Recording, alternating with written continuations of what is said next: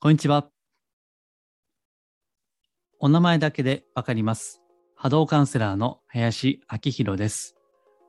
人のオーラや物のエネルギーをお名前だけで感じ取る能力をベースに、スピリチュアル的なカウンセリング、ヒーリング、タロットリーディング、守護霊リーディングなどを行っています。このマジスピラジオは、真のスピリチュアル、また脱お花畑スピリチュアルをテーマに発信しています。前回は動画でしたが、今回は音声収録ですので、ぜひながら聞きしていただければと思います。今回のテーマは、カルマ、自己責任、その弊害に毒されずに生きるといったテーマ、そしてサブテーマとしては、引き寄せから引き受けへということですね。これはこのアップしている日の前日にブログでも同じことを述べていますけども、まあ、若干角度を変えてお伝えしたいと思っています。また、今回の内容はですね、えー、最近のブログやポッドキャストと、えー、重複する部分があります。えー、ただですね、いやちょっと難しいんですよね。えなので、えー、被る部分はあるんですけども、まあ、丁寧にお話を、お伝えをしていきたいと思っていますので、まあ、あの、またそれかみたいなね、どうぞ思わずに最後までお聞きいただければと思っています。はい。では、えー、今回の本題ですね。あの、自己責任ですね。まあ、これはもう当たり前に日常で使ってる表現ですけども、この自己責任というのは、要するに自分のやったこと、その責任を自分で取ると、まあ、自業自得ということですよね。で、この自業自得というのがですね、これが仏教用語なんですよね。え、もう日常でもこれも使っていますけども、え、実は、仏教用語であると。え自業ですね、え自らの業ですね、それは自分で得ると、自得するという、まあ、これ立派に仏教用語なんですね。でそして、この自業自得という意味においては、よくスピリチュアル業界で使われるカルマですね。えこれもまたもうスピリチュアル用語ですよね。え割と最近はね、あの普通に使われ出してきたかなという感じがするんですけども、で今回もこの、えカルマですね、えつまり、え過去が現在を作り、そしてえその原因が結果を決めていると。えそしてこの過去というのは、いわゆる過去性ですね。え私にはこれ前に質問いただいたんですけども、いわゆるっていつも頭につけますねということを言われたんですね。そう。前世とか過去世とかね、言い切っていないんです。いわゆるっていうのを必ず、まあ、意識してつけるようにしてるんですけども、まあこれは、やっぱりまだ科学的には証明されていないからですね。まあ、私も日頃ですね、えー、この相談者さんのですね、まあ、いつも言ってる波動、オーラですね、それを見ていると、まあ、時折こう、過去世的なうん、光景というかビジョンというか、それが浮かんでくることも、まあ、あるっちゃあるんですよね。えただ、あんまりそれをお伝えするとですね、それがさも、うん、真実であるかのように受け取られてしまうのも、まあ、違うのかなというふうに思っています。えこれをあの断定したりですね、割り切った方が楽といえば楽なんですけども、まあ、これはあくまで、うん、イメージなんですね。だから、いわゆる過去世と言ったりですね、え過去世と言われているイメージというふうにですね、ちょっとぼかして、あえて意図して、え伝えるようにしています。まあ、まだね、あの今後、まあ、科学が発展すれば証明されるかもしれませんけども、まだ分かりませんのでね。ですから、えマジスピ的にはですね、そこは保留をするという、まあ、あくまで地に足をつけてやっていきたいということが前提にあります。話を戻しますと、この自己責任というのが、これはカルマ論のバリエーションですね。えー、自分のしたことを、その自分がケツを拭くと、そのね、責任を持つということですから、まあ、これはすべ、えー、て自分が原因なんだっていう自己責任ですよね。えー、ただですね、この自己責任という言葉は、うん、まあこれブログにも書いたんですけども、思考停止や自責思考ですね。それに陥る危険性があるわけです。思考停止はわかりますね、意味は。考えなくなるということだったり、あるいは自責、自分を責めるということですね。こういった考え方に陥る傾向があると。まあ、真面目な人ほどこの傾向が強いということなんですね。でね、まあ、これはさっきちょっと言った引き寄せの法則もそうなんですけども、これはあの一生懸命その引き寄せの法則を実践しても引き寄せることができないっていうことは、まあ、あるわけですよ。ね、あんまりこれは表では言えませんけどね、法則だから、えー、あなたもこのようにやったら必ず引き寄せることができると。だから法則ですよね。再現性がなければ法則ではありませんからね。ところが、まあ、時折こうご相談いただくのはですね、まあ、いくら引き寄せの法則を実践しても引き寄せられないということですね。えー、そうすると、えー、これはちょっとブログではボツにしたんですけども、あの、引き寄せができないということは、その引き寄せの実践が足りないということになってしまうわけです。なんでかというと、その法則なんだから、再現性があるんだから、もしその通りにならなければ、それはあなたがそのやり方をね、間違ってやっているか、あるいはその実践の仕方が徹底されていないというですね。ですからね、あのよく引き寄せって、えー、まあ、私はやりませんけども、仕事として、まあ、ビジネスとしてね、まあ、引き寄せリーダーとか、引き寄せマスターとかね、えー、スピーチャル業界では、え、そういったことでやっておられる方もいらっしゃいますけども、えその通りにならなければですね、えまあ、ある意味では言い訳にもできてしまうわけです。まあ、言い訳というと言葉悪いですけどね。でも実際はそうですね。えつまりえ、ここで提唱しているこの法則の通りにあなたがやっていないから、だからあなたはその引き寄せができないんですよということをね、まあ、実際こうはっきりと口にしなくても、そういったことがこう、なんていうかな、案に示しているわけですよ。ですから、えー、この、うん、受講生というか相談者側もあんまり文句は言えないわけですよね。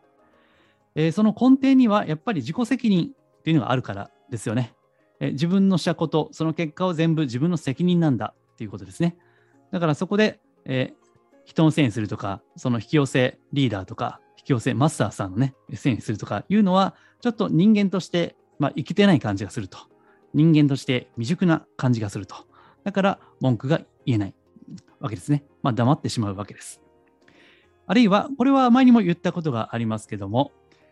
えー、占い師とかですね、まあ、いわゆるその霊能者、えー、スピーチャルカウンセラー的な人に何か悩みを相談するとする。えー、最近すごい不運が続いていますと。なんで私はこんな泣き面に蜂みたいなことばっかり起こるんでしょうかということで、え、鑑定をしてもらった結果ですね、まあ、こういうことを言われる。それはあなたのカルマなのよと。ね、もう過去世であんたね、人を殺したんだよと。もうたくさん罪を犯したのと。だからね、え根性で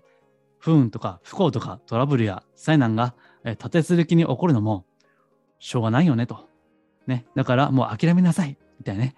まあ、あんまりこういった諦めなさいとか、え断言するっていうのもそんなにないかもしれませんけど、まあ、わかりやすく言うとこういうことですよね。うん。まあ、ここもですね、なかなかこう言われると、まるで水戸黄門のね、印籠を突き出された時みたいに反論ができない。あ、そうですかと。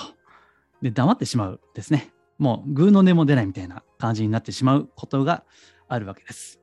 まあ、それもこれもですね、このカルマとかね、その過去世の因縁とかね、ここに絡んでいるのが、まあ、自己責任。えー、ブログでは自己責任論と書いていますけども、えー、こういうことなんですよね。で、ここで黙ってしまうっていうのが、これが思考停止に陥っている状態ですね。まあ、これはね、あの決して悪く言うつもりはないんですよ。だってね、あのもしこの、えー、自己責任論とか、そのカルマが全てだと、えー、この宇宙の真理というのはカルマなんだと、因果応報がこう人生の真実だとすればですね、もうそれ以外に反論のしようがないわけですから、もうそこで黙ってしまう、えー、思考停止に陥ってしまうのも無理もないことですね。で、えー、それだけではなくて、人によってはですね、そこから、まあ、自分を責める、ね、これも前言いましたね、えー、自分の運命を呪うですね、え、きっと過去世で、まあ、人を殺しまくったんだろうなということですね。えー、そこでこう自分の不甲斐なさ、不徳ですね、え、徳がないですね、え、それをこう嘆いてしまうわけですね。え、これが自責ですね。自分を責める思考、え、自責思考に陥ってしまうということですね。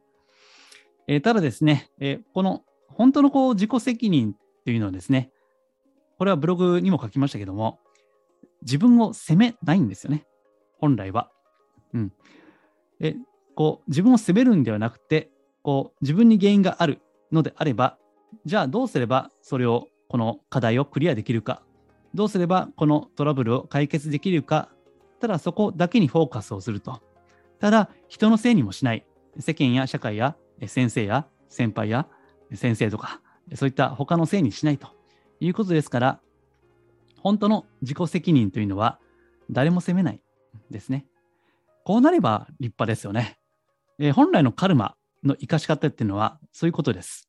え、自分を愛し、他人を愛しですね、え自分を許し、人を許すということですね。えただあ、これが徹底できていないとですね、え思考停止に陥ったり、自分を責めてしまうということなんですね。なんで、あの、最近はですね、このカルマ論、まあ、因果ということですね。えそして因果、この逆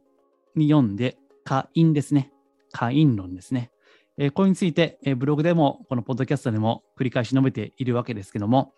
決して、え従来の因果ですね、因果論、カルマ論、そして自己責任論、これが悪いと言っているわけではありません。えこれも徹底すればですね、非常にこう立派な生き方になりますね。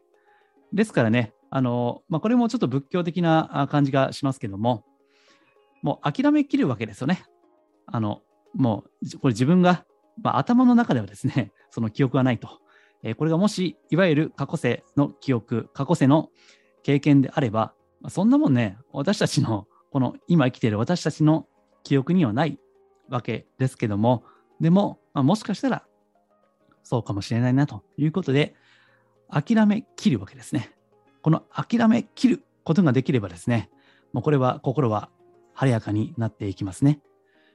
ですから、因果論もカルマ論もこの自己責任というのも、やれば、徹すれば立派な生き方になるんですけども、ただですね、うん、ここまで考えてくるとですね、まあ、相当ハードルは高いんですよ。やっぱりね、私たちって自分責める癖ありますよね。だから自分攻め、えー、これは何て言うのかな、ド M 的なね そういうところあるじゃないですか。もう私もありますしね。ですからね、なかなかこう、自己責任っていうのを徹して生きるというのは難しいわけですね。ですから、もうちょっと現実に即した形で、そしてもうちょっと優しく何かいい考えはないかなということで、えー、最近述べているのが、この可因論ということなんですね。えー、結果が原因を作っていると。そして未来が現在を決めるということですね。まあ、あのご不明であればですね、え前回、前々回、あの、ポッドキャストとかブログとか出していますので、え復習していただければと思います。でですね、なんでこのカルマというのに徹する、カルマ論に徹するのは難しいかというと、そのさっき言った過去世というのはね、やっぱりわからないからなんですよ。まあ、普段別に何もトラブルがなければいいんですけども、例えばその生きていてですね、やっぱり時折理不尽なこととか不条理なことっていうのはありますよね。まあ、これは実際ご相談いただいた中でもですね、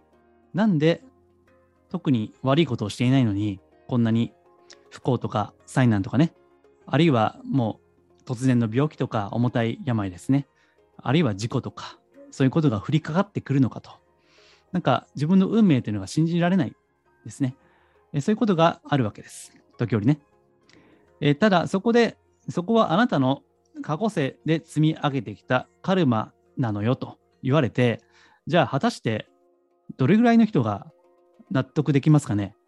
心の底から。まあ、だいぶハードル高いと思うんですね。なんでかって言いますと、やっぱりその過去世なんて 知らんわっていうことですよ。ね。あの、なんか教えとしてはそういうのあるかもしれないけども、実際 それはわからないわけですよ。思い出すこともできない。もしね、過去性があったとしても。うん。ですから、もうちょっと違う考え方もあった方がいいかなと思っているわけですね。で、えここで、えー、言いたいのはですね、その、まあ、過去性はわからんと。だから、一回こう保留にするわけですよね。だって生きてるのはこの今来てる数十年なわけですから、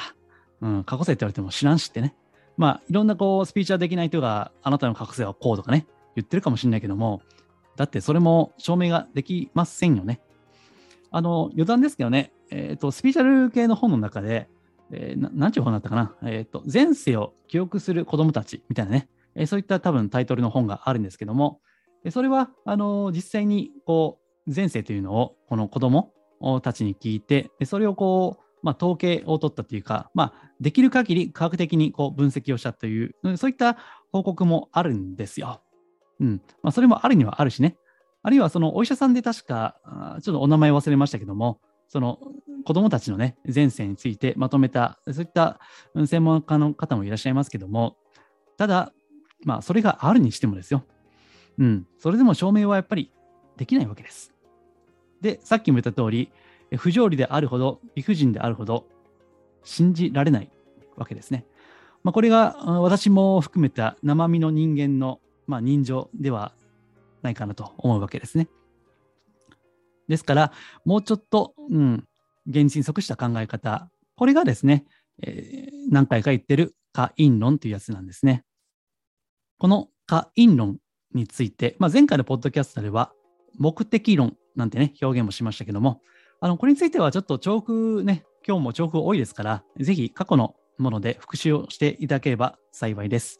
えっとね、ちょっとまあ、あのそこ飛ばして言いますとね、会員論的な考えは、その理不尽なトラブルとか不条理な出来事をどう捉えるかということなんですけども、こういうふうに考えるわけです。縁ですね。ご縁ですね。えー、もうちょっと言うと、なんでかはわからんけれども、その大変なトラブルが、まあ、珍しいお客様ですね。不意に訪れた珍しいお客様、招かれざる客ですね。不意にね、そういった感じで訪れてきたということですね。つまり自分の意思を超えて、人生の側から、世界の側から、もっと言えば宇宙の側からそういった出来事が訪れてきたですね。こういうふうに捉えるわけです。ですから、これは未来が現在を決めるという、この考え方にもぴったりですね。未来、つまり今ここではないどこかからですね、自分の意思を超えて、うん、不意のお客様のように訪れてきたというふうに捉えるわけです。そしてそれをもっと簡単に言えば、縁なんですね。まあ仏教的に言えば、絵にしですね。あるいは、これはブログには書いていませんけども、え仏教では縁起、まあ、縁が起こると書いて、まあ、縁起が悪いの縁起ですね。縁起という表現もできるかと思います。うん、これは、その根底にあるのは、人生は自分の思い通りにはならないということなんですね。えー、これ引き寄せの法則の逆、まあ真逆なの分かります？引き寄せってだって自分の思っていることね、願望とか願望実現ですよね、あれは。だから、どっちかというとスピーチュアルというよりは、まあ、自己啓発とか成功哲学の部類にも入ってくると思うんですけども、まあ、ああいったあのカテゴリーで示されるものって、人生は思い通りになるということですよね。ところが、この縁とかね、その縁にしとか演技っていうのは、この自分の思い通りにはならないということなんですね。ですからね、これはちょっと、うん、あの、だいぶ、引き寄せとは異なる考え方ですね。なんでかはわからんけども、そのトラブルとか理不尽なね、まあクレームでもいいですよ。普段あの仕事をされてる方であればね。まあそういったことは起こるわけですよ。やっぱり、その現実世界を見渡していけばね。ですから、それを因果論的に、その原因があって結果があるという解釈すると、原因が理解できないんですね。それが自分の理解の範疇を超えていた場合、まさに理不尽、まあ、理性を尽くしてもですね、尽くしきれないということになるわけです。ですから、なんで私がこうなったのかということを考えるというのはですね、うん、答えはないんですよね。いや、答えはあるかもしれないが、納得いくのいく答えはないことが多いですね。だからそこで、それはあなたのカルマなのよと、あなたの自己責任なのよと言われたところで、まあ納得は心底ね、難しいと思いますね。よっぽどこの宗教的なこう世界に、うん、深い境地にいる方だったら別ですけどね。まあ普通の私たち凡人は、まあ、無理だと思います。うん、ですから、そういったことは、理不尽なことは起こってくるんですね。人間の出会いもそうですね。思いがけない出会いっていうのはあるわけです。でそれを、こう、私たち日本人は、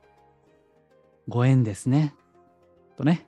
いや、これは本当すごいと思いますよ。日常用語で、ご縁ですねって。これはすごいですよ。あと、今思いつきましたけども、恩ですね。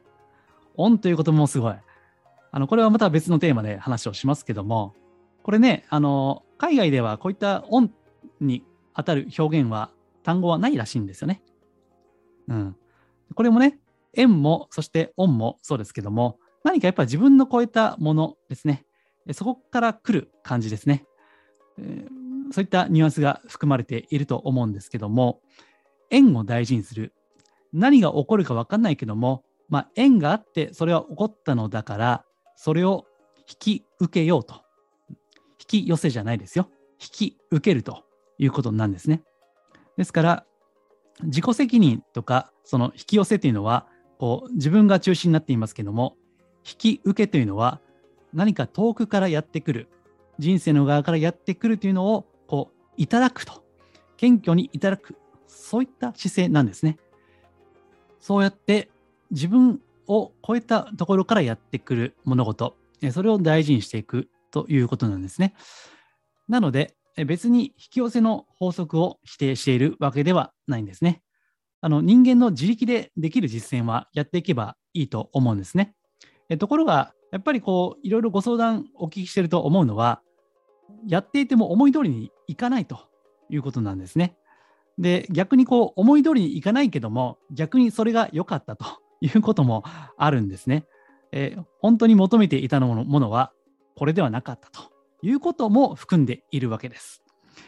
ですから、あの実践、ね、引き寄せやってもいいんだけども、それをやった上で思い通りにいかないこともあるかもしれないと。けれども、それすらも縁として引き受けた上で、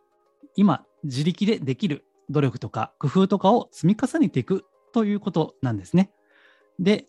え引き寄せというのは、思い通りに人生を、まあ、ある意味ではコントロールしたいという願望があると思います。で、これがね、油断するとエゴなんですよね。だからこれね、本当難しい部分があるんだけども、ただ、え、それを超えてですね、え、最終的には縁を大事にして、え、運命の向こう側からやってくるものを信頼して、それに委ねていくということ、これが引き受けなんですね。ですから、引き寄せというのはですね、自分の思った通りになるという意味においては、ある種のカルマ論ですね、因果の法則なんですね。ただ、それをこう引き受けとか会員論的な発想というのは、その因果論的な部分も含んで、さらに発展させた考えなんですね。